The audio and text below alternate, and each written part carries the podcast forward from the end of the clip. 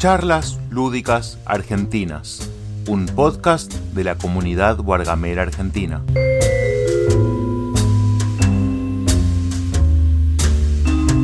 Hola, ¿qué tal? Hola, hola. Eh, bienvenidas, bienvenidas a este que va a ser la explicación de el juego Res Arcana, ¿sí?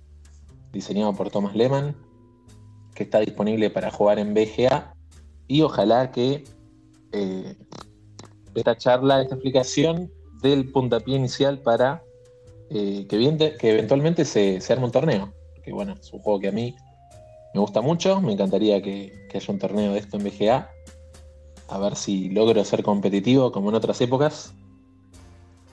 Y, y bueno, explicarles el juego para que la mayor cantidad de gente lo sepa jugar, lo disfrute, pueda participar del torneo si es que llega a ver, etc. Así que, eh, bueno, para quien esté en audio, ya sea en vivo o después en diferido, están ahí eh, en vivo, está el grupo de Telegram, pasé una presentación, como por lo menos tener eh, un apoyo visual de lo que voy a estar explicando. ¿sí? Y para quien esté escuchando en diferido, va a tener en la descripción del, podcast la misma presentación para que pueda ir siguiendo un poquito eh, lo que voy explicando. ¿Sí? Porque no es un juego tan sencillo, no es tan fácil, por ejemplo, como el Splendor. Así que un poquito de apoyo visual está bueno. ¿sí? Bueno, Resacana, un juego diseñado por Tom Lehman, de 2 a 4 jugadores. Qué más decir. Por ahí una partida puede llegar a durar media horita, 45 minutos. Eh, online suelen ser más cortas las partidas. Eh, en BGG dice, bueno, más o menos 20 minutos por jugador. Vamos a los bifes. Estamos en la primera diapo, tenemos una fotito y esta es el Recercano, ¿sí? Muestra, es una foto, digo, vos ves la caja y decís, bueno, fantasía, magos, dragones, etc. Este es un juego narrativo, ¿qué me voy a encontrar? Bueno, en Recercana la idea es que cada persona personifica un mago de, diversas características y el objetivo es llegar a 10 puntos. ¿sí? De repente, el hilo de la fantasía se corta con la realidad abstracta de los juegos de mesa, que es, bueno, eh, vas a ser el mejor mago y ser el mejor mago va a ser hacer la mayor cantidad de puntos cuando alguien llegue a 10. Bien. Durante el juego la idea es manipular esencias, artefactos, lugares de poder, para eh, conseguir esa cantidad de puntos y llevarse la victoria, eh, demostrar que sos la mejor persona mágica. ¿sí? Voy a pasar de diapo, tenemos un poquito de la presentación del juego, ahí hay eh, varios de los magos que están en el, en el juego base, ¿sí? es un juego que puedo decir ahora que ya, ya tiene una, una expansión editada y dos expansiones, ya hay una segunda expansión en preparaciones, pero bueno, vamos a estar viendo cómo se juega el juego base, ¿sí? que es el que está en BGA. Les muestro, por ejemplo, estos son algunos de los magos, algunas de las caracterizaciones. ¿sí? La idea es que de una forma se están representando en este personaje, en el juego. Y arriba lo que hay es cinco fichitas en ese orden. Hay una fichita azul que representa la calma, la fichita roja que representa el elan o el ímpetu, una fichita negra que representa la muerte, una fichita verde que representa la vida y una fichita amarilla que representa el oro. ¿sí? Voy a pasar de diapo. Una diapo que dice componentes. Le voy a presentarle un poquito qué es lo que trae el juego. ¿sí? Por el lado izquierdo tenemos estas cartas que son artefactos. ¿sí? Los artefactos son cartas que vamos a estar usando que nos permiten activar poderes para, de alguna manera, convertir esencias, las esencias que se comportan como recursos, ir consiguiendo recursos, eh, intercambiando recursos, usando artefactos para ir consiguiendo los puntos. ¿sí? Además puede darse que los artefactos den puntos. ¿sí? A la derecha de estos artefactos hay eh, estas cartas más bien grises, que son las cartas de monumentos. ¿sí? Las cartas de monumentos eh, también dan efectos, pero principalmente dan puntos. ¿sí? A la derecha de las cartas de monumentos son, hay unas tarjetas que son un poco más grandes que las cartas. Estos son los lugares de poder. ¿sí? En general son eh, las cosas más difíciles de conseguir, porque son las más costosas, pero una vez que las conseguís dan muy buenos efectos o muy buenas oportunidades de conseguir puntos. ¿sí? A la derecha de estos lugares de poder están los objetos mágicos, ¿sí? Todos los turnos vas a tener a tu disposición un objeto mágico que te va a dar un poder especial durante esa ronda, ¿sí? Y debajo también muestro lo que es la ficha de primer jugador, que tiene la particularidad que poseer la ficha de primer jugador te da a su vez un punto de victoria. Si de esos 10 puntos de victoria, si tenés la ficha de primer jugador, estás teniendo uno de esos puntos de victoria para llegar eh, al final del juego. En la siguiente diapositiva muestro un poquito lo que son las ayudas que trae el juego, que esto lo vamos a ir hablando durante la explicación, pero bueno, tenemos el setup de la partida, tenemos por un lado algunas explicaciones de cuáles son los efectos durante el juego, y a la derecha también uno, un poco más explicaciones de los efectos y las esencias. Ahí está el ímpetu, la vida, la calma, la muerte el oro. ¿Sí? Entonces, vamos a hablar un poquito de eh, el armado del juego y eh, lo que es la ronda en general. ¿sí? Lo que se va haciendo durante cada ronda. En principio del juego lo que vamos a hacer y lo que vamos haciendo durante cada ronda para transformar esos recursos, utilizar estos artefactos, comprar monumentos, comprar lugares de poder, conseguir puntos de victoria y ganar. ¿Sí? Bueno, eh, podemos ir por el seteo, por ejemplo, al principio, ¿sí? El juego trae eh, varios lugares de poder, dependiendo de la cantidad de jugadores se usan una cantidad de lugares de poder. ¿Sí? En general se usan 5, a menos que use un seteo diferenciado para dos jugadores. Y esos lugares de poder tienen de ambos lados una cara, en una partida inicial se podrían usar todos los que tienen una cara marcada como para partida inicial, o los revoleas al aire para que caiga eh, la cara que sea. ¿sí? Se, se aleatoriza esa parte y quedan definidos los que van a ser los lugares de, poder durante la partida. ¿sí? Luego se mezcla el mazo de monumentos, se ponen dos monumentos boca arriba. ¿sí? Entonces hay como 10 monumentos, dos van a estar boca arriba, se pueden comprar, bueno, eso lo digo pues.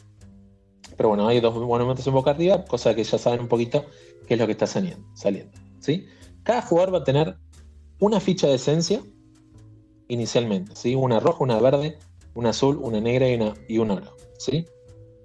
Eh, me van a perdonar, no voy a poder mantener esto de llamarles input, ímpetu, vida, calma y muerte todo el tiempo porque es difícil y no se siente tanto la conexión temática, por lo menos con las eh, esencias, ¿sí?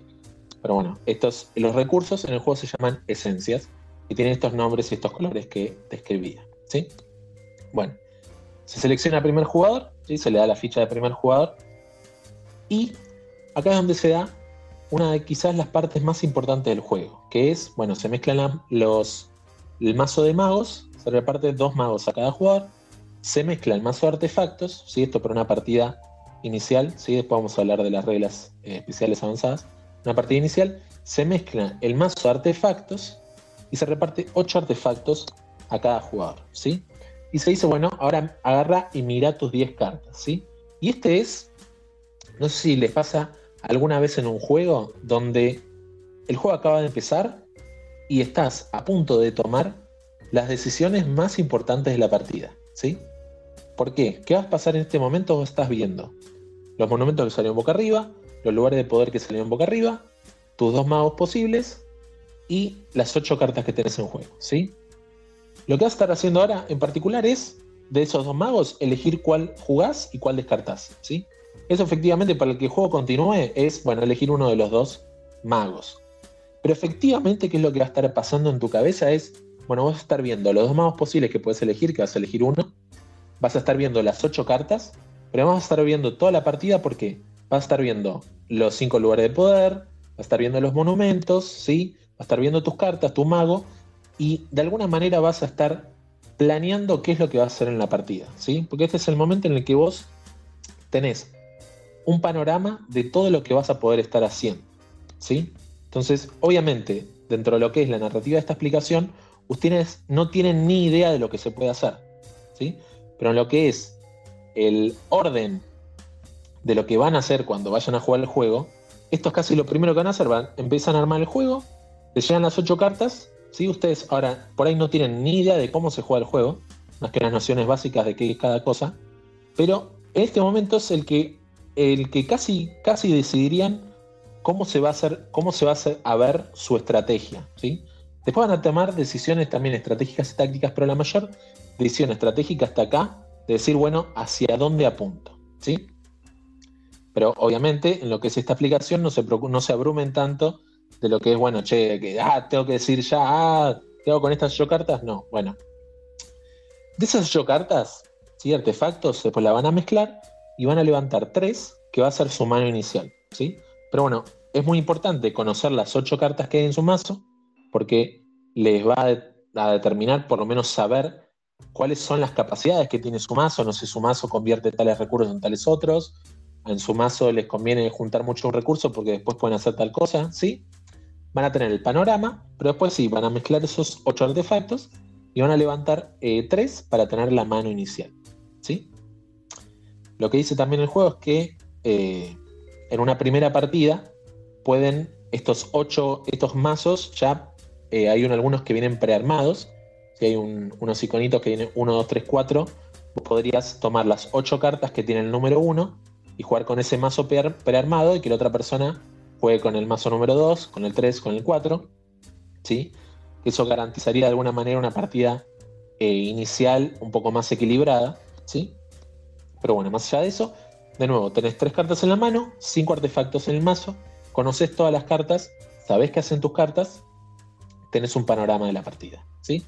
Y ahora, en orden inverso, ¿sí? empezando por la persona que está último en el orden de turno, hacia atrás, ¿sí? la última persona que va a elegir eh, va a ser la primera que tiene el token de primer jugador. ¿sí? Lo que se van a hacer es elegir los eh, objetos de poder. ¿sí? Los objetos de poder para esta primera ronda. la, persona que está última eligió un objeto de poder, tercera, otro objeto de poder, segunda, otro objeto de poder, primera, otro objeto de poder. ¿sí? Entonces, cada persona va a tener un objeto de poder a su disposición. ¿sí? Ahora se puede empezar la partida. Vamos a ver eh, qué se puede hacer en un turno. ¿sí? De nuevo, en el juego hay rondas, y este es el comienzo de la primera ronda. En el juego de rondas al final de cada ronda, lo que se va a hacer es verificar si alguien llegó a la condición de victoria, ¿sí? 10 puntos o más. Si no se llegó a la condición de victoria, se empieza una nueva ronda. ¿sí? Entonces, el juego es ronda tras ronda, viendo si la gente va juntando puntos hasta que alguien llegue a la cantidad de puntos necesarios para ganar. ¿sí? En cada ronda, lo que se hacen es turnos sucesivos. La, persona que tenga token de primer jugador va a tomar un turno después a su izquierda otro turno, a su izquierda otro turno, y así van a ir dando vueltas en la, en la ronda, tomando de a un turno, hasta que todas las personas pasan su turno. ¿Sí? En el momento que todas las personas pasan su turno, se acaba la ronda, empieza una nueva ronda. Entonces, importantísimo saber qué es lo que se puede hacer en un turno. ¿Sí? Entonces vamos a ver qué es lo que se puede hacer en un turno. Punto número uno, pueden en su turno eh, jugar una de las cartas que tengan en mano. Para eso, eh, lo hablamos después, sí, pero importante, jugar una carta de las que tengan en mano va a tener un costo, ¿sí? Cada carta de artefacto que tienen en la mano tiene un costo en particular, ¿sí? Algunas de las cartas tienen costo cero, pero bueno, eh, en el caso de que sea costo cero no hay que pagar nada, pero si tienen costo, hay que pagar el costo, ¿sí? Esa es una de las opciones que es eh, jugar un artefacto. Otra opción es comprar un monumento o comprar un lugar de poder. ¿sí? Una particularidad. Todos los monumentos tienen costo 4. Por lo tanto, podrían comprar cualquiera de los monumentos, eh, perdón, 4 oros. ¿sí?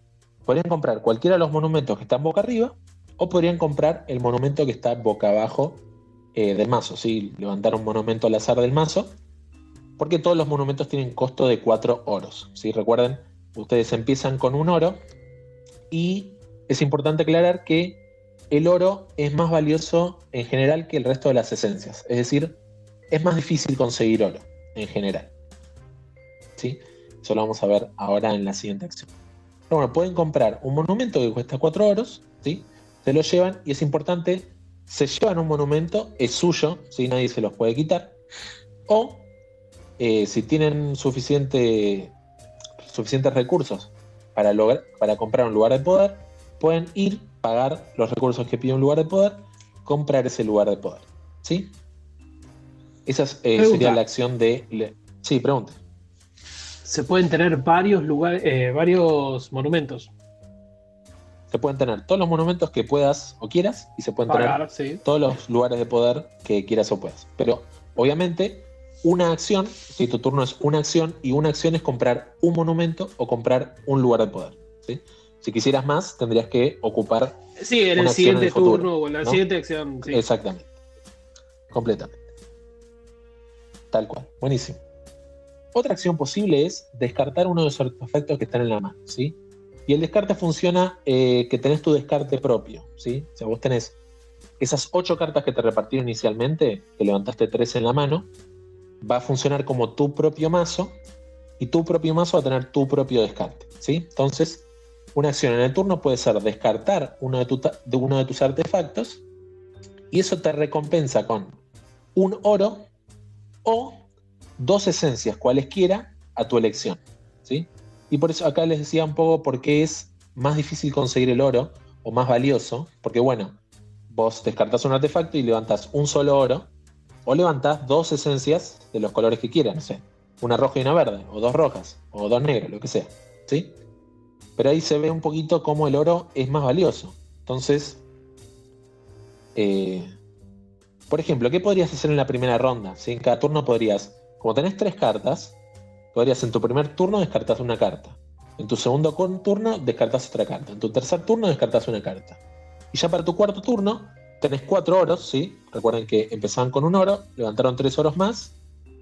Eh, podrían comprar un monumento, ¿sí? Eso es algo que podrían hacer, pero bueno, va a quedar a su criterio ver si esa es eh, la mejor concatenación de acciones. Por ahí sí, eh, bajaban un artefacto, después usaban su poder, después hacían otra cosa con los recursos, qué sé yo. Por ahí era más beneficioso que levantar oro, oro, oro y comprar un monumento y después ver qué hacer monumento, ¿no? Pero bueno, es un poquito para ver qué cosas se pueden hacer. ¿Sí?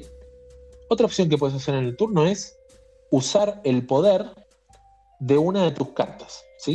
Y acá es donde se. Ah, me olvidé decirles que el manual en español tiene una rata que dice que cuando descartas un artefacto, eh, gastás un oro o gastás dos esencias. Eso obviamente no tiene sentido. O sea, perdés una carta y aparte te sacan eh, recursos.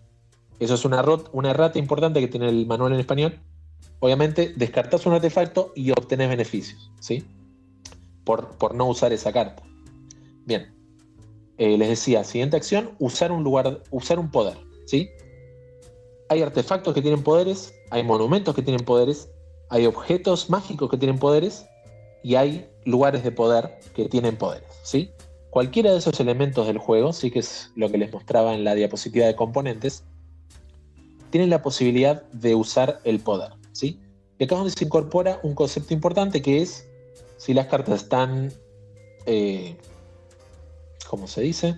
Si están en vertical o están en horizontal. Sí que es algo que, se usa mucho en las Magic, que vos las agotás, las exhausteás, o como se llame, ¿sí? Una carta agotada, rotada 90 grados en horizontal, no puede ser utilizada. Pero si tu carta no fue agotada, podés usar su poder. ¿sí? Entonces, eh, una acción es usar el poder de una carta. Acá me gustaría decir que muchas veces el poder de una carta o un lugar de poder, etcétera, requiere que exhaustes esa carta. Por lo tanto, muchas de, de, los objetos que vas a estar usando durante el juego, cuando uses su poder, se van a agotar, entonces no lo vas a poder usar sino hasta la siguiente ronda. ¿sí? Eso es algo importante a tener en cuenta. Y otra de las acciones que pueden hacer en su turno es pasar. ¿sí? Y pasar es efectivamente dejar de hacer acciones durante esta ronda. ¿sí? Entonces, estamos jugando, Gonza pasa, ¿sí? Gonza no va a volver a jugar hasta que todas las demás personas pasemos. En algún momento pasaré yo, en algún momento pasará Maxi, en algún momento pasará Laura, y en ese momento eh, continuaremos con la siguiente ronda. ¿sí? Pero durante todo ese tiempo Gonza no jugó, desde que yo pasé no jugué más y desde que Maxi pasó no jugó más. ¿sí? Laura puede empezar y hacer 3, 4, 5 acciones seguidas porque todas las demás personas pasaron. Eso es así. Pero cuando todas las personas pasan, entonces sí, efectivamente se acaba la ronda y empezamos la siguiente ronda. ¿sí? Cuando vos pasás, lo que vas a hacer es devolver tu objeto, tu objeto mágico que seleccionaste, y elegir otro. ¿sí? Y necesariamente tiene que ser distinto al que habías elegido. Bien. Eh, hasta ahí estamos con lo que es, eh, en general, el flujo de juego. ¿sí? El juego se juega por rondas, cada ronda consta de turnos, jugás turnos hasta que pasás, siendo que en cada turno vos podés eh, pagar para bajar tu artefacto, podés eh, comprar monumento o lugar de poder, podés descartar, descartar una carta para llevarte un oro o dos esencias, usar un poder de una carta que no esté de una carta o cualquier componente que no esté consumido, que no esté cansado, exhausteado, como el llamen, y podés pasar eh, intercambiando el ítem, el objeto mágico que tenés por uno nuevo, ¿sí? Y también cuando pasas, levantás una carta, ¿sí? Y esa es una de las formas que vos tenés de ir levantando cartas de tu mazo de artefactos. Bien. Ahora, como les decía, cuando todas las personas pasan, nos fijamos alguien tiene 10 o más puntos de victorias, si alguien tiene 10 o más puntos de victorias, significa que alguien ganó. Entonces nos fijamos quién tiene más puntos, quien tiene más puntos gana. ¿sí? Si no, eh, seguimos jugando la siguiente ronda. Bien, entonces vamos a, meternos por ahí eh, un poquito más fino. ¿sí? Entonces, por ejemplo, vamos, voy a seguir en la diapositiva que tiene la regla del setup y vamos a explicar un poquito la simbología que hay en el juego. ¿sí? Entonces, eh, estamos ahí. Tenemos como un papiro con un signo de pregunta. Ese es un elemento que en general lo van a ver en las cartas de artefactos, en los monumentos y en los lugares de poder, y representa cuánto cuesta ese, ese elemento. ¿sí? Por ejemplo, en las cartas de monumento aparece ahí en ese simbolito 4 oros, ¿sí? que significa que los monumentos cuestan 4 oros. ¿sí? Después tenemos un simbolito, una manito que está agarrando unas lucecitas. ¿sí? Es un simbolito de recolección. Y lo que hace es que cada vez que empieza una ronda, nos vamos a llevar eh, los elementos que estén en ese simbolito. Por ejemplo, hay cartas que dicen, cada vez que empieza una ronda, te llevas eh, dos eh, fichas verdes, dos esencias verdes es algo que eh, le, puede llegar a pasar. Ahora vamos a pasar un mensaje de Ricardo. Che, ey, ¿por cuánta plata le comerían a una gorda? Ey, Ezequiel, cállate un rato vos. Desubicadísimo. Silenciar. Silenciar persona. A ver. Esconder todos los mensajes. Ahí está. Ok. Seguimos. Bueno, tenemos una flechita que está sobre un rectángulo marrón. Sí, los rectángulos marrones significan cartas o objetos o lugares de poder o monumentos. ¿sí? Si hay una flechita sobre la. indicando al rectángulo marrón, significa este componente. ¿sí? Tiene que ver con algo que pasa con esta carta, este lugar de poder, etc. Si la fichita marrón tiene distintos tamaños con una progresión de colores eh, en degradé, significa cualquier componente. Puedes elegir cualquier cosa que esté en la mesa. ¿sí? La flechita azul que va hacia la derecha significa eh, consumir este componente, ¿sí? Eh, exhaustearlo. Como vos vas a hacer algo, pero este componente ya no lo vas a poder usar hasta la siguiente ronda. Su contraparte es enderezar un componente, ¿sí? Que tiene una flechita verde hacia la izquierda, significa, bueno, este componente que estaba consumido lo puedes recuperar para volver a usarlo en esta misma ronda. ¿sí? Eh, las crucecitas rojas para eh, que en una esencia lo que dicen es hay que pagar. ¿sí? Si está en un pentágono con un número, significa esa cantidad de esencias. ¿sí? Y están indicadas en forma de pentágono porque en el juego hay cinco tipos de esencias. ¿sí? Además, si tienen la copia en físico, el juego viene con un pentágono hermoso donde cada lugar tiene eh, la ubicación para poner cada una de las esencias. Es un componente bellísimo que tiene el juego en físico, que permite muy fácil eh, intercambiar esencias, pagar, levantar, etc. ¿sí? Después están unos simbolitos eh, que representan dragones y criaturas. ¿sí? En el juego algunos artefactos son dragones, algunos son criaturas, algunos son dragones y criaturas al mismo tiempo, y otros artefactos no son ni dragón ni criatura. ¿sí? Esto es algo que, digamos, temáticamente puede ser interesante para, oh, un dragón, yo qué sé. Pero en el juego es simplemente, bueno, tiene esta característica, hace tal habilidad o da tantos puntos, sí, pero es una forma de bajar la fantasía a lo que es el juego, ¿sí? El juego, estuvimos hablando del juego y es casi un juego de administración de recursos, ¿sí? La fantasía está más bien en la ambientación del juego, ¿sí? Después tenemos el simbolito que tiene como un, una mira objetivo de una pistola, por ejemplo, y eso significa eh, perder dos puntos de vida, ¿sí? que son eh, dos esencias de color verde. ¿sí? Las cartas que tengan este simbolito van a representar un ataque hacia todas las demás cartas en el juego. ¿sí? Y las que dicen reaccionar a perder vida, ¿sí? lo que va a permitir es que vos, eh, en vez de tener que perder dos fichas verdes, eh, puedas decir no. Eh, por ejemplo, hay algunas que dicen reacciona a esto y no pierdas nada. O hay otras que dicen reacciona a esto y en vez de perder dos verdes, puedes perder una roja. ¿sí? Eso son lo que es las reacciones. ¿sí? Bien. Quiero volver de nuevo porque estamos hablando mucho de efectos que yo.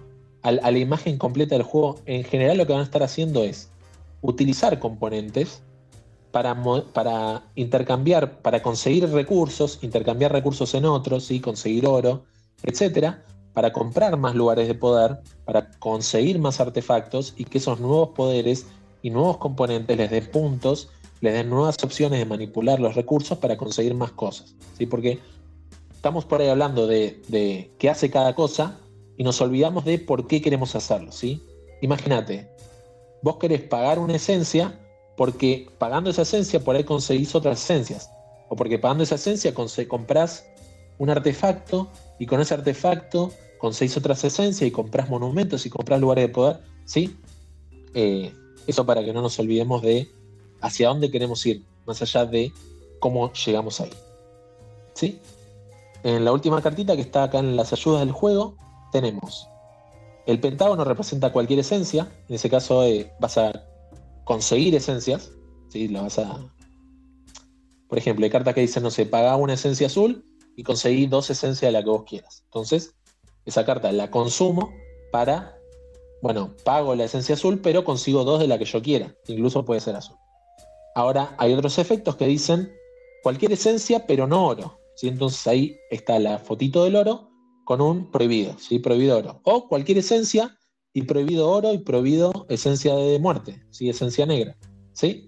Siempre estará ahí simbolito de prohibido de llevarse este tipo de esencias. ¿sí? Después hay efectos que dicen destruir. Destruir es descartar del juego, ¿sí? lo devolvemos a la caja. Si hay un signo de pregunta, significa un valor eh, incógnito, ¿sí? Pero, ¿qué puede pasar? Por ejemplo, te dicen, cambia incógnito de fichas azules por incógnito menos 2 fichas de oro. No sé, entonces cambias 6 fichas azules por 4 oros. ¿sí? Ahí es donde aparece el simbolito de pregunta, si es incógnito, es una cantidad que vas a definir en el momento en el que juegues ese efecto. ¿sí? Obviamente la crucita significa pagar, remover, descartar. Bien. De nuevo, si hay un numerito dentro del pentágono, representa una cantidad. Si el pentágono tiene un igual, significa que todas esas esencias tienen que ser iguales, ¿sí? En este caso, una cantidad incógnita de esencias que sean iguales. Sí, eh, te escucho, Gonzalo. No, eh, el signo de pregunta, decís que es una cantidad a determinar, sería a elegir, elegir el jugador o a determinar en base a algo. Por ejemplo, en este caso donde dice eh, obtener una cantidad, signo de pregunta de esencias, va a tener que ver con el poder en particular. Por ejemplo, uno que te permite convertir una cantidad de esencias a esa misma cantidad de esencias por ahí de otro color. ¿Sí? Eso en general es lo que hace el signo de pregunta. ¿no? no es que decís, bueno, signo de pregunta me llevo 15.000 fichas de este color, porque no va a pasar. ¿sí? En general es eh, consumir una cantidad y para esa misma cantidad hacer algo del otro lado. ¿Sí? Claro, pero O la como primera es- cantidad la elegís sí. vos en función de lo que tengas. Claro, sí. Bien. En los efectos donde consumís una cantidad para obtener esa misma cantidad, eh, elegís vos. Sí. Bien. El signo de pregunta también, recuerden, aparece en el coste de los artefactos. Entonces, el signo de pregunta, cuando está acompañado con este tipo de papiro, ahí representa el coste del componente. ¿sí? Lo que puede pasar, por ejemplo, en un poder, ahí abajo uno un poquito más complejo, que dice, eh, destruí este componente, si recuerdan la flecha apuntando hacia abajo, este componente, eh, y acá dice, y descarta una carta, y dice, gana. Y se fijan, es el signo de pregunta con el papiro, es decir, gana lo que costaba ese componente en una cantidad de esencias prohibido levantar oro. ¿Sí? Entonces en ese caso te vas a fijar cuánto, carta, cuánto cuesta esa carta, vas a sumar todos esos numeritos, ponerle que cuesta 10 en total, cuesta 5 rojo y 5 verde, tenés 10 para levantar en esencias, pero no puede ser oro. ¿Sí? Ahí tenemos eh, lo que sería un poquito eso. Vamos a hablar, vamos a la siguiente diapositiva y es una de las primeras selecciones que nos da el juego que es levantar un objeto de poder, ¿sí? O ítem mágico, perdón, un objeto mágico o ítem mágico, ¿sí? Fíjense, tenemos... mm, ¿Qué fue eso? Ah, se cayó Maxi. Bueno, ojalá pueda volver prontito. Bien. Tenemos los objetos mágicos, recuerden, cuando empieza una ronda, van a elegir un objeto mágico y cuando termina la ronda y pasan, van a devolver ese objeto mágico y se van a llevar otro. ¿Qué hacen algunos de los objetos mágicos? Creo que deberían ser todos. Si no, hice mal las diapos. Bueno, objeto mágico que es calma o ímpetu, ¿sí? Que lo que va a hacer es que cuando empieza la ronda, vieron que tienen el simbolito de manito que levanta cositas. Bueno, cuando empieza la ronda, van a poder elegir una esencia azul, una esencia roja. Con el muerte y vida, van a poder elegir una esencia negra o una esencia verde, ¿sí? Vamos con otros poderes, ¿sí? Acá es cuando, eh, si ven el dibujo, ya deberían un poquito saber qué es lo que hace la carta. Por ejemplo, el objeto de alquimia dice, ¿sí? Eh, rectángulo marrón, hacia la derecha es consumir esta ficha para eh, gastar cuatro esencias y levantar dos oros, ¿sí? Y de alguna forma estás haciendo reacciones alquímicas, ¿no? De, la- alquimia. Estás convirtiendo cosas en oro, ¿no? Tenés el objeto de adivinación, que también lo consumís para levantar tres cartas, levantarlas a la mano y descartar tres cartas, ¿sí? Es como estás viendo el futuro. Estás también mm, cambiando un poquito las cartas que tenés en la mano, ¿no? Pero no tenés más cartas que las que tenías, porque levantaste tres y descartaste tres, ¿sí? Y por ahí es un buen momento para mencionar que si tu mazo se acaba, agarras el descarte, lo mezclas y lo volvés a, lo volvés a usar. ¿sí? O sea, tenés que levantar y tu mazo ya no quedan cartas, mezclas el mazo y eh, volvés a armar el mazo comúnmente. ¿sí?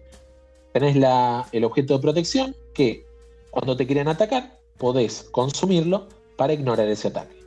La transmutación que es consumirlo para cambiar tres fichas de un tipo por tres fichas de otro tipo. Reanimar, que consumís reanimar para.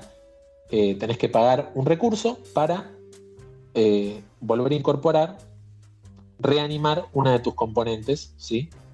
Eh, para que puedas volver a consumirlo en esa misma ronda. Y Research, que no sé cómo sería en español, que consumís el objeto, pagás un recurso y levantás una carta. ¿Sí? Investigar. Entonces, investigar, exactamente. Eh, ¿Qué es lo que podemos ver un poquito con estos eh, objetos mágicos? Muchos de los efectos que te ayudan a avanzar en tu juego. Por ejemplo, las fichas que te permiten levantar más recursos te van a ayudar porque tener más recursos eventualmente te va a permitir comprar más artefactos, comprar más, más lugares de poder, etc. ¿sí? La alquimia te permite conseguir más oro. El oro se necesita para algunos lugares de poder, algunos artefactos y para los monumentos. La carta de adivinación te va a permitir ciclar tu mazo, conseguir más cartas que estás buscando por sus efectos, etc. La protección evita que te ataquen. ¿sí? La transmutación te permite cambiar recursos de un tipo por recursos de otro tipo. Se va cayendo gente. Ahí recupera Maxi. Y ahí vuelve Maxi. Y ahí vuelve Laura. Sí, se ve, pues estamos silenciados, nos, nos saca, nos patea. Ah, les patea. Claro. Sí. A mí, a mí me, Me tiró una, es por eso. me tiró una Una notificación que dice: "Ha- Hace mucho que no hablas. eh, si querés seguir participando, apretá acá. Y apreté y no me caí. Sí, si quieren, a ver, poner cada menos de 5 minutos desmutearse, volverse a mutear si quieren. Incluso si no están muteadas, me parece que, que no se escucha mucho ruido tampoco. Pero bueno, ¿se perdieron algo? No, no, no, no. No, no. Creo Bueno, que no. Bien, decía, la transmutación le permite cambiar esencias de un tipo hacia otro tipo. Entonces dicen, bueno, necesito comprar una carta que tiene este tipo, yo tengo este otro tipo, bueno, cambio. Reanimar dice, uy, che, este poder estaba re bueno, ojalá pudiera usarlo de nuevo en esta misma ronda. Bueno, lo reanimás para poder volver a consumirlo. O levantar carta, ¿sí? Que recuerden, mientras más cartas tenés, más opciones tenés para jugar esas cartas, usar sus poderes, pero a su vez las pueden descartar la carta para obtener recursos, un oro o dos esencias. Bien. Eh, después tengo una diapo de los monumentos que hay en el juego, ¿sí? Lo que no sé si es muy relevante ver cada uno de los monumentos, pero sí tener en cuenta que, bueno, como les decía, todos los monumentos cuestan, eh, por lo- Cuatro eh, cuestan oro. exactamente 4 oros, ¿sí? Y los monumentos varían entre un punto y tres puntos, ¿sí? En general, los que valen un punto tienen un mejor eh, beneficio durante el juego. Y fíjense, la gran pirámide que cuesta tres puntos no tiene ningún beneficio. Entonces, tenés todo ese rango entre muchos puntos, poco beneficio, o pocos puntos, pero mucho beneficio. ¿sí? Eso también va a depender mucho en qué momento esté en el juego. Por ahí, si está empezando el juego, me compro un monumento que todos los turnos me da un oro. Es un montón, me va a dar como 3, 4, 5 oros dependiendo de la cantidad de rondas que queden. Si es la última ronda, no me voy a comprar la mina de Salomón porque por ahí me da un oro, pero me da un solo punto. Si está disponible, me compro la gran pirámide. ¿sí? Eh, los efectos son muy normales. Si estoy viendo, por ejemplo, fíjense el mausoleo, tenés que gastar eh, una esencia para poner una ficha de muerte en el mausoleo, una ficha negra. ¿sí? Vos decís, ¿por qué ¿de qué me sirve que la ficha esté en el, mausoleo y no en otro lado? Bueno, en particular, a lo que no les expliqué del efecto de perder dos fichas verdes es lo siguiente. Cuando alguien activa el efecto que es eh, perder dos fichas verdes, el de la mirilla con la fichita verde, eso afecta a todas las demás personas en la partida que no hayan pasado en esta ronda. ¿sí? Es decir, si vos todavía estás en juego en la ronda, cualquier efecto que se active de esos te va a afectar a menos que lo active vos mismo. ¿sí? Y eso te hace perder necesariamente dos fichas verdes. ¿sí? Si no tenés fichas verdes, por cada ficha verde que te falte tenés que gastar dos fichas de cualquier color. ¿sí? Entonces es fuerte. De repente, en vez de tener dos fichas verdes, tenés que gastar cuatro de algo. Imagínate que solamente tenés cuatro oros, tenés que gastar cuatro oros por ese efecto. ¿sí? Así que ojo. Importante. eh, en general las cartas que atacan son los dragones. ¿sí? Los dragones cuestan más, eh, tienen ilustraciones recopadas, podemos decir también, y tienen otras formas de puntuar. Pero, es decir, los dragones suelen atacar, y si vos tenés cuatro oros y no estás protegiendo del ataque de un dragón, te atacan y de repente perdiste los cuatro oros porque no tenías vida. Entonces, a veces colocar eh, recursos en cartas, te quería explicar que si un recurso está en una carta no se puede consumir. Entonces, si vos no tenés recursos en mano y todos tus recursos están en las cartas, cuando te atacan no pasa nada. Por contraparte, no puedes usar libremente los recursos que están en las cartas. Los recursos que están en las cartas solamente se pueden obtener al principio de cada ronda. Entonces, este efecto del mausoleo, vos vas a gastar un recurso en poner una fichita negra en el mausoleo. Esa fichita negra no la vas a poder usar hasta que termine una ronda, empiece la nueva ronda y vos decidas si llevarte esa ficha a la mano. ¿Bien? ¿Qué más? Bueno, Sí, el en el caso de que te ataquen. de ataques. Sí, El caso de que te ataquen, dijiste que son dos fichas verdes que hay que pagar. Puede ser que tenga una sola ficha verde, igual, o sea, me sirve para pagar una verde y dos de otro, o en ese caso tengo que pagar cuatro igual, porque no tengo las dos verdes Es- específicamente. Un- una verde y dos de otra cosa. Y por cada verde que te falta, dos de otra cosa. Y si no tenés ficha, por ejemplo, no pagas nada, porque no te pueden quitar lo que no tenés. Eh. Bien. Em, ¿Qué más? ¿Qué más? Bueno, tenemos el obelisco, por ejemplo, que cuando lo compras te da beneficios, te da seis recursos.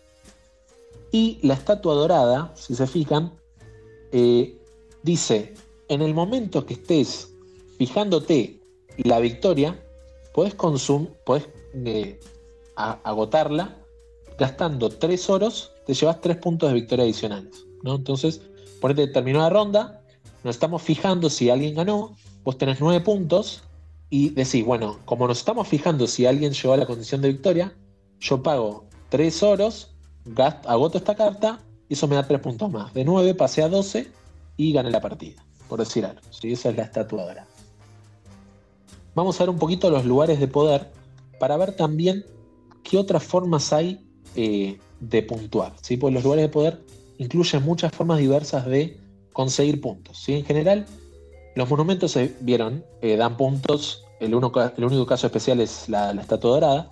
Los monumentos dan puntos, ¿sí? Algunos artefactos dan puntos, pero las formas principales de conseguir puntos son los lugares de poder. Entonces vamos a ver, eh, de entrada, si se fijan, está todo caro. Si se fijan, casi todos dan, cuesta más de 9 recursos. Eh, la torre de alquimia, por ejemplo, cuesta 3 oros.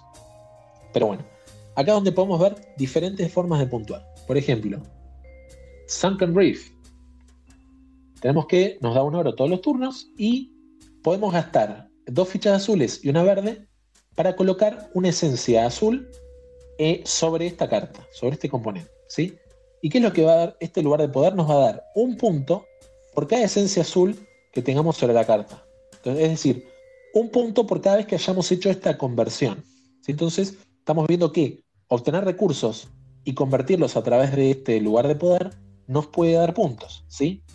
Y fíjense en particular que este, este lugar de poder no pide que agotes eh, el lugar de poder para hacer la acción. Es decir, podríamos hacer esta acción de conversión la cantidad de veces que querramos en la misma ronda.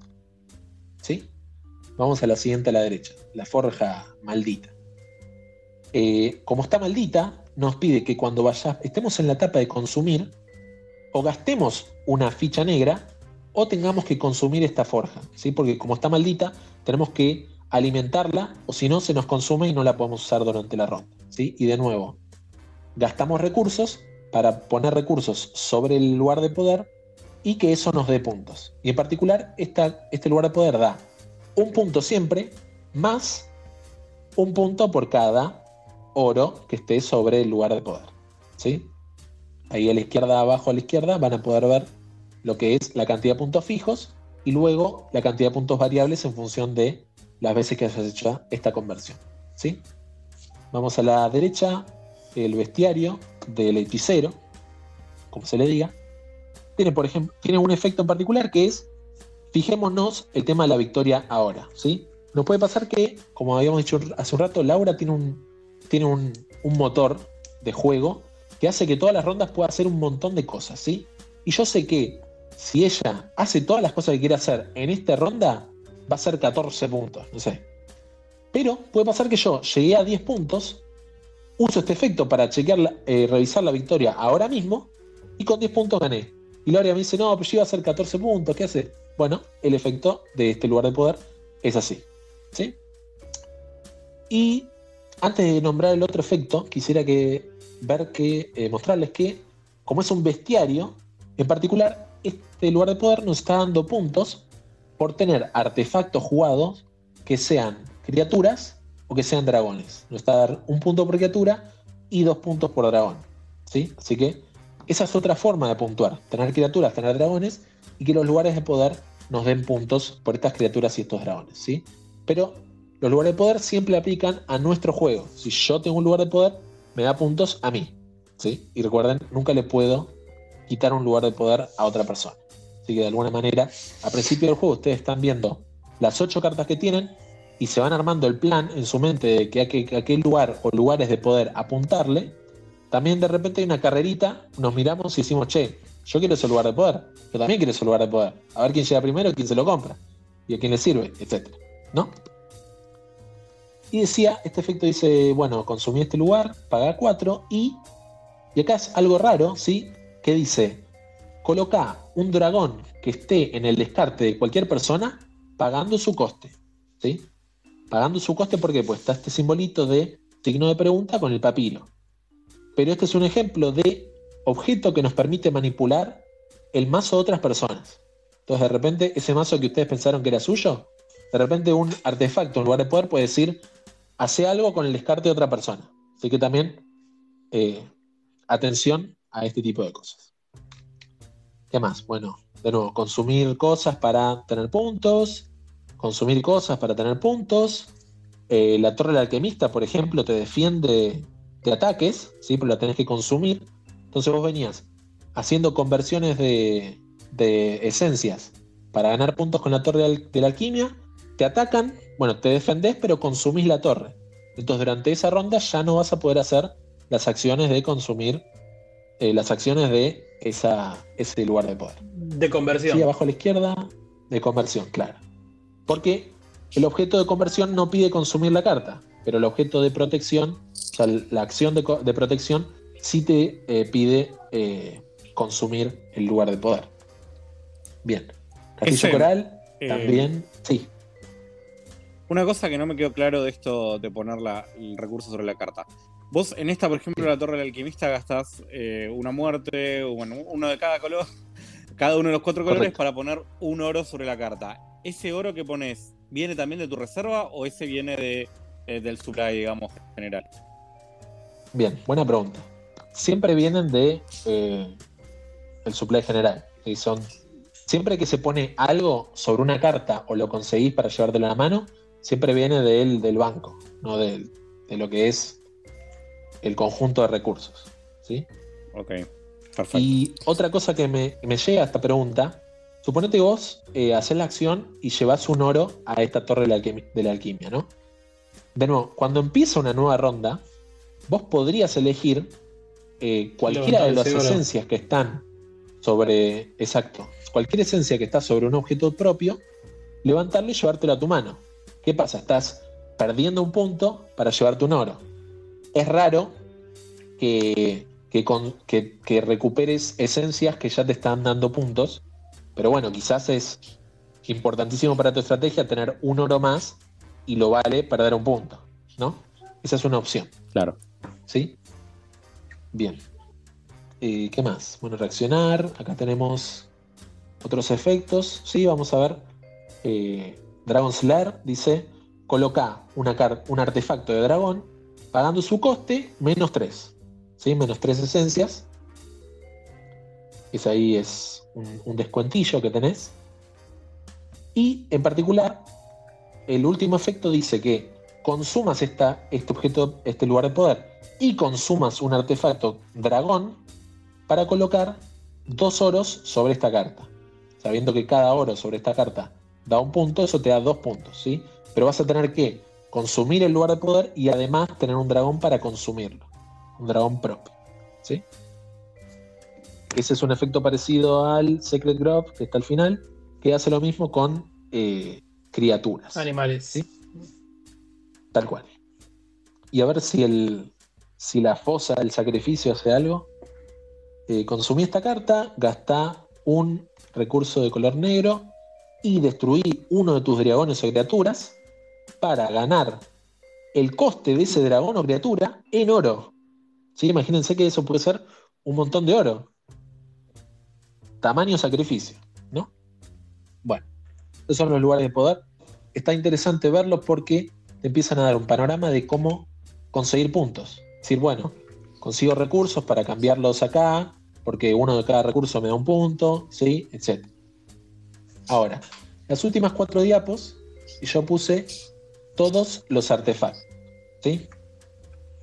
Bueno, están todos por sí. De repente queremos ver alguno, me quieren hacer alguna pregunta de qué hace este efecto en particular. Pero la idea es, de repente, decir, bueno, si yo tuviera estos artefactos, empieza el juego y tengo estos ocho artefactos. ¿Qué puedo hacer con esto? ¿No? Entonces voy a la primera diapo que empieza con el, el bueno, no sé. Chalice of Life. ¿Cómo es esto? El cáliz de la vida. El cáliz de la vida. El Santo Grial. El Santo Grial, pongámosle. Esta, esta carta nos da, eh, al principio de la ronda, una ficha azul y una ficha verde. Si gastamos una ficha azul, obtenemos una azul, eh, dos, eh, dos, fichas azules, gastamos, gastamos dos azules y una verde. Y la colocamos sobre el cáliz de la vida. ¿sí?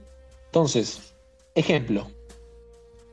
Empieza el juego, veo que tengo el cáliz de la vida y veo que durante el juego salió este Sunken Reef, eh, la flota hundida, que pagando dos fichas azules y una verde, eh, me, da un punto, porque coloco una ficha azul sobre, sobre el buque este caído, hundido, ¿no? Entonces ahí se me enciende la neurona, la neurona y digo, claro, si yo junto muchas fichas azules, esas fichas azules puedo usar el cáliz de la vida para convertirlas en fichas azules y fichas verdes, que en una ronda posterior las voy a poder quitar del cáliz, tenerlas en la mano y convertirlas mediante la flota hundida en puntos, ¿no?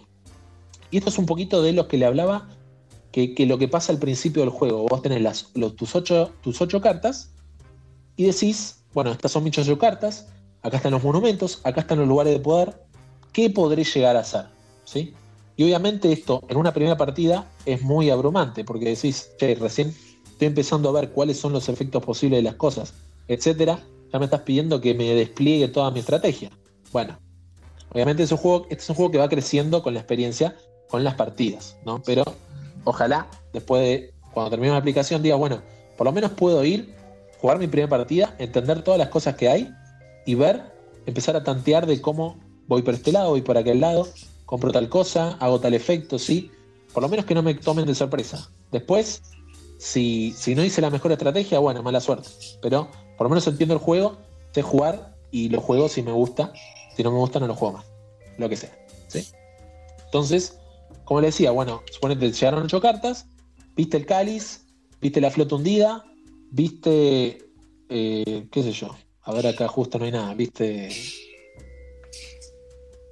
el Elemental Spring que te da recursos. Entonces vos decís, bueno, me da muchos recursos, con estos recursos voy a ver de convertirlos en otros. En algún turno usaré la transmutación para cambiar estos colores para conseguir azul, porque el azul lo necesito para el cáliz de vida, el cáliz de vida lo uso para la flota hundida, ¿no? Y bajo el caballo celestial, porque todos los turnos voy a poder levantar dos esencias azules, y con esa esencia azul voy a seguir convirtiendo, ta, etcétera, etcétera, etcétera, ¿no? Y el resto de mis artefactos, si no me sirven demasiado, lo descarto para levantar los elementos que necesite para comprar los artefactos, comprar el lugar de poder. ¿sí?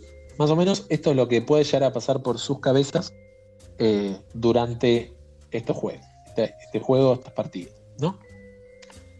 Eh, un poquito, cada carta la pueden ver, dice, tiene el título de la carta, la ilustración.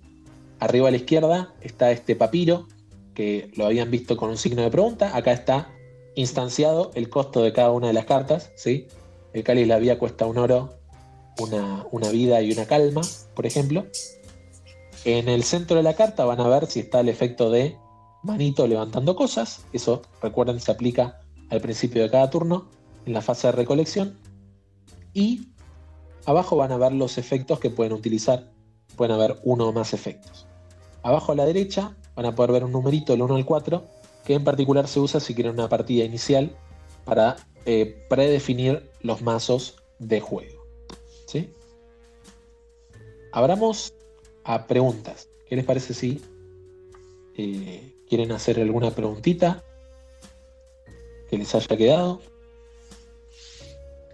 A ver, estoy acá, eh, justo estoy mirando el, elemental. Bueno, tanto el cáliz de la vida como el elemental, como el árbol de la vida. Cuando nos atacan puedo pagar uno e ignorar totalmente el pago. Tal cual. Eso lo estoy interpretando bien. Perfecto. una mirilla. Acá. Te están atacando. Ah, los dragones habías dicho que atacaban. Hacían daño normalmente. Pues estaba viendo la brida de dragón que la girás para ignorar daño. Bien. Ignorar el ataque. Tal cual.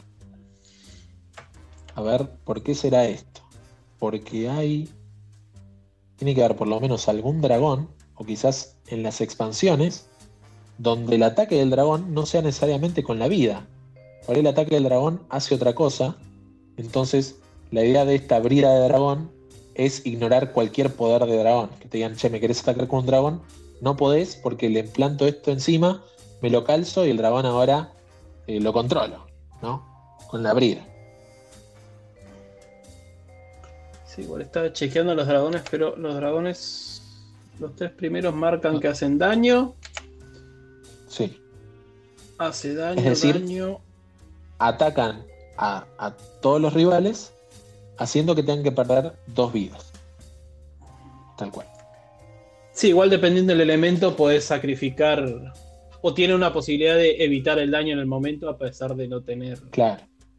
Cada dragón te da una alternativa. Te dice, mira, si no querés. Si no querés gastar dos fichas verdes, hace esta otra cosa. Por ejemplo, la serpiente de agua te dice, los rivales pueden destruir un artefacto. Entonces, en vez de perder tus preciados recursos, decís, bueno, este artefacto que no voy a usar más, lo destruyo y estamos. Bien. Sí, el dragón terrestre le das un oro para que se calme. El de fuego lo apagas con agua.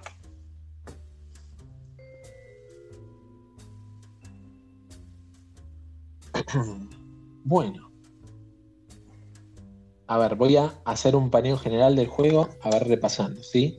Empezamos con El Cinco tema del de primer poder. jugador. Sí, El primer jugador cambia al principio de cada ronda. bien, esto es así. Vos te vas a llevar la fichita de primer jugador, si sos la primera persona, en pasar durante una ronda. Nosotros estamos jugando, estamos jugando. Gonza fue la primera persona en pasar, se lleva la ficha de primer jugador. Y asimismo se lleva el punto. Sin eso embargo, además los puntos se cuentan al final cuando pasaron todos. Exactamente. A menos que alguien active un efecto de Sí, la habilidad revisemos de, los puntos ahora mismo. de revisar los puntos ahora. Tal cual. En general, ponemos los cinco lugares de poder, ponemos los dos monumentos, le damos una esencia de cada tipo a cada quien, primer jugador a alguien. ¿sí? Tenemos los dos magos, ocho artefactos, miramos todo lo que podemos hacer, elegimos uno de los magos, eh, mezclamos los artefactos y empezamos con tres. ¿sí? Jugamos. Primero recolectamos las, los, recolectamos las habilidades que tiene en la manito con, con las fichitas para levantar.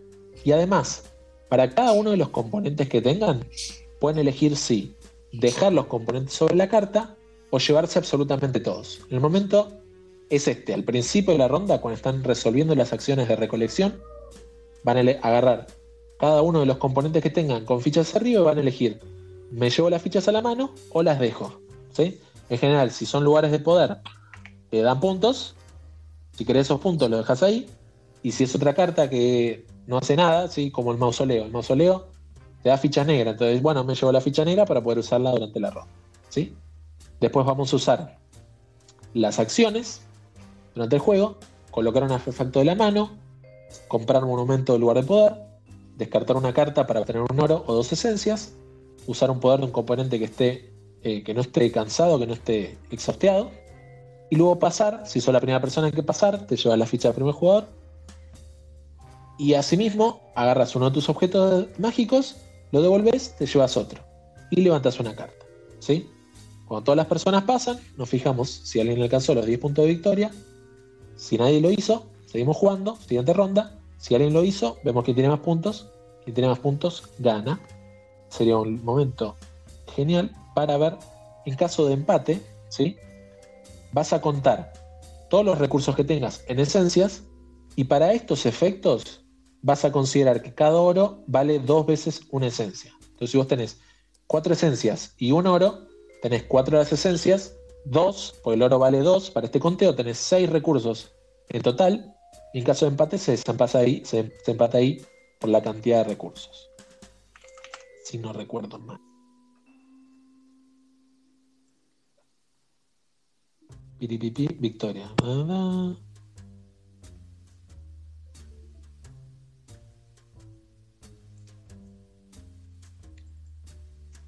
No encuentro eso particularmente ahora mismo. ¿Qué más? Me encantaría saber si me dejé eh, algún caso particular, alguna cosilla por ahí.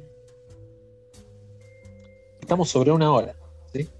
Entre la virtualidad y las diapositivas y el estéreo, qué sé yo, una horita de explicación eh, a un juego que no debería ser tan complejo. Yo creo que quedó bastante claro, por lo menos. Obviamente que después es cuestión de jugar y ver cómo combinan las cartas y aprenderlo bien, pero, pero sí creo que la fue muy clara. Sí, clarísimo. A mí me quedó clarísimo. Eh, es- hay que jugarlo para, para ver si surge alguna duda. Pero estuvo muy claro todo. Completo. Bueno, Sí, o sea, muy- muy creo que la, podemos cerrar. Gracias. ¿Sale partidita? Ah, Dale. espero que pueda salir una partida, eso sí. Sí, les quería mostrar un efecto, eso sí. A ver en qué, Dale. en qué diapo está, por lo menos. Ahí está, está en la última. Así que eso como.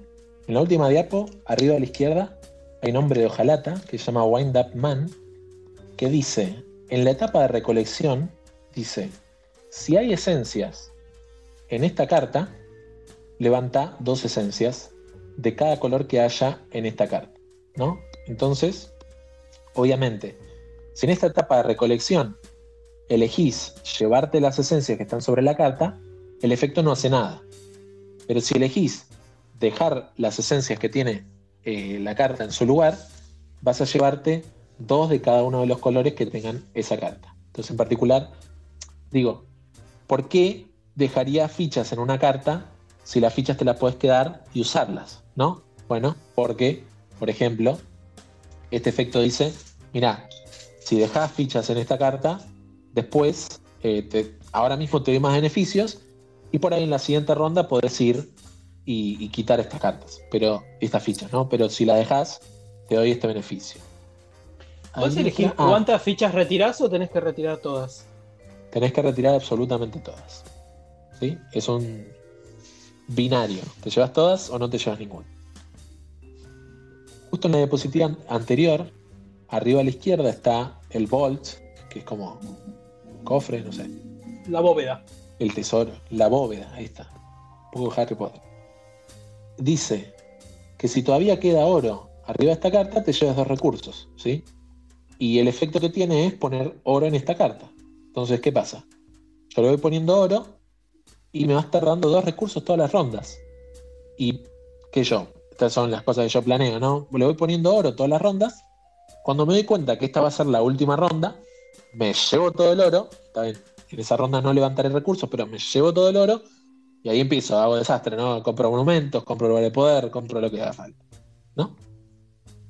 Son el tipo de cosas que, que se pueden ver en una primera pasada por los artefactos.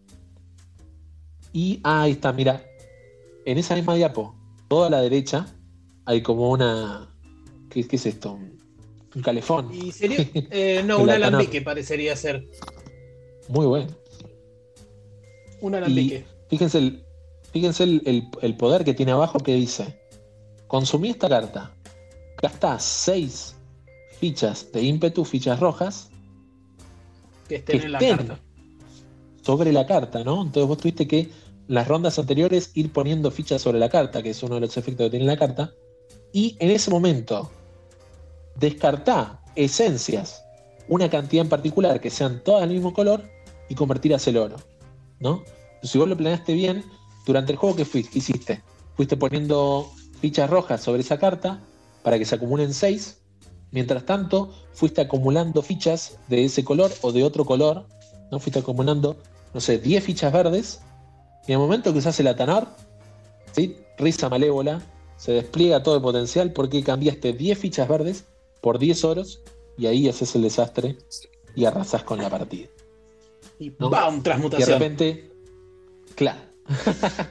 y de repente hay otra persona que dice, uy, se viene el Atanor, no sé, se viene, nos va a hacer un montón de puntos. Esperá que lleva 10, me uso el efecto de terminar la ronda antes, de fijarnos los puntos de victoria antes de tiempo y pum, te, te paró la máquina, ¿no? Ello, hay todo, si se fijan, digamos, utilizando esta terminología que traté de explicarles, y ojalá no solo se haya explicado bien, sino que sea más fácil la terminología y la gráfica que la que, por ejemplo, está en Race for the Galaxy. Y eh, cualquier carta que tenga el juego, que, que vean el dibujito y este mínimo texto, ¿sí? Este juego está disponible en español, pero para la cantidad de texto que tiene, me parece que también es una opción eh, tenerlo en inglés, porque tenés algunas palabras que puedes enseñar, no sé, destroy, put, essence, ¿no? Más o menos.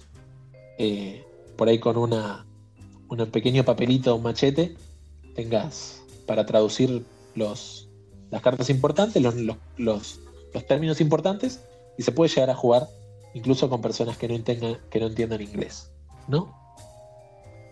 Y mira, el diente del dragón, pagás tres rojas y colocas un dragón gratis.